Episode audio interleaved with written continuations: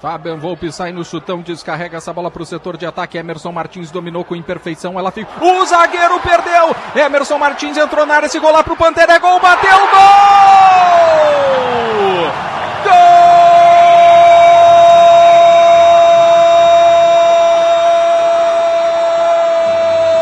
Gol do Caxias! O zagueirão bobeou. O zagueirão sambou e caiu. E ela sobrou limpa. Limpa para Everson Martins.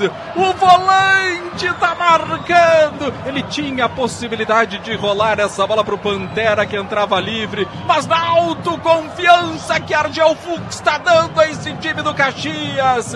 Um time confiante, um time com pegada, um time que briga em campo. Ele foi lá e chutou de biquinho pro fundo da rede. O Caxias faz 2 a 0 em cima do Avenida Líquida Fatura, Rafael Rinaldi. O Argel avisou: os meus volantes pisam na área. E agora foi a vez de Emerson Martins. No primeiro momento, na dividida com o Gessé, parecia que ele ia sofrer a pior, mas ele insistiu na jogada, o zagueiro falhou, ele invadiu a área, poderia até escolher o passe para Joel Pantera, mas a confiança está em alta, é outra, ele bateu, a bola ainda roçou no Rafael Goiano e foi por baixo do braço do goleiro Juan, que não conseguiu fazer a defesa. A bola foi morrer no canto direito. O Caxias vai encaminhando uma importante vitória e chega ao 2 a 0, Maurício Reolon. E se falava-se em efetividade, ela veio nos pés do Emerson Martins.